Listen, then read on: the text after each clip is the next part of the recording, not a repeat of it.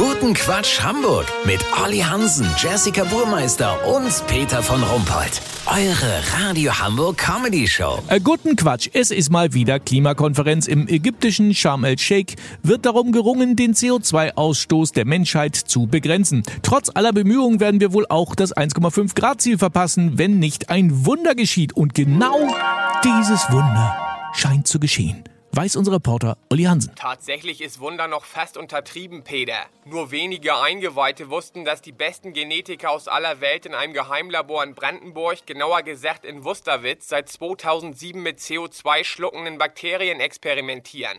Die Idee, dass irdische Lebewesen unsere CO2-Emissionen einfach auffressen, existiert seit Martin Luther das elfte Gebot, du sollst nicht an Gottes Schöpfung rumdoktern, einfach aus der Bibel gestrichen hat. Ja, das wusste ich gar nicht, aber äh, komm mal zum Punkt. Für die enormen Mengen von CO2 und Methan braucht es größere Tiere als Bakterien. Deswegen haben die Wissenschaftler gestern auf der Klimakonferenz ihren Durchbruch, den Zyllanthropen, vorgestellt. Den Zyllanthropen? Ganz genau. Es handelt sich dabei um ein einfaches Wirbeltier von zweieinhalb Meter Größe. Vorne am Kopfbereich hat es einen trichterförmigen Rüssel. Damit saugt es seine Hauptnahrung, das CO2, direkt aus der Luft ein und als Ausscheidung, und das ist das geniale Peter, kommt hinten aus einer Art Schlauchmuffe reinster Wasserstoff raus. Heißt also, man könnte mit entsprechenden Adaptern den Wasserstoff sofort nutzen. Wie geil ist das denn bitte? ja, das ist ja mega. Äh, und wo ist jetzt der Haken? Also um die Erde zu retten, müsste in den industrialisierten Ländern jeder Einwohner so einen Zyllanthropen als Haustier haben. Ja, kann man doch machen, statt Meerschwein. Ja, Peter, man muss ehrlicherweise sagen, dass das Biest nicht besonders hübsch ist. Es hat ein klumpig, kantiges Gesicht, nur ein Matschauge, gibt ohrenbetäubende Grunzgeräusche von sich und sabbert sehr stark.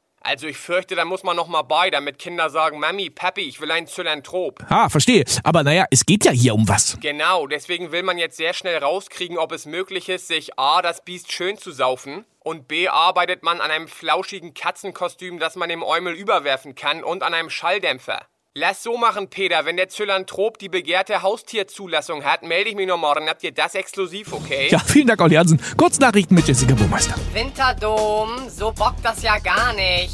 Jugendliche sind genervt, dass aus Stromspargründen die Fläche vom Autoscooter in 9% Schräglage aufgebaut wurde.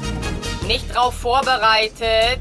Zinsexplosion richtet schwere Schäden bei Festgeldkonto an.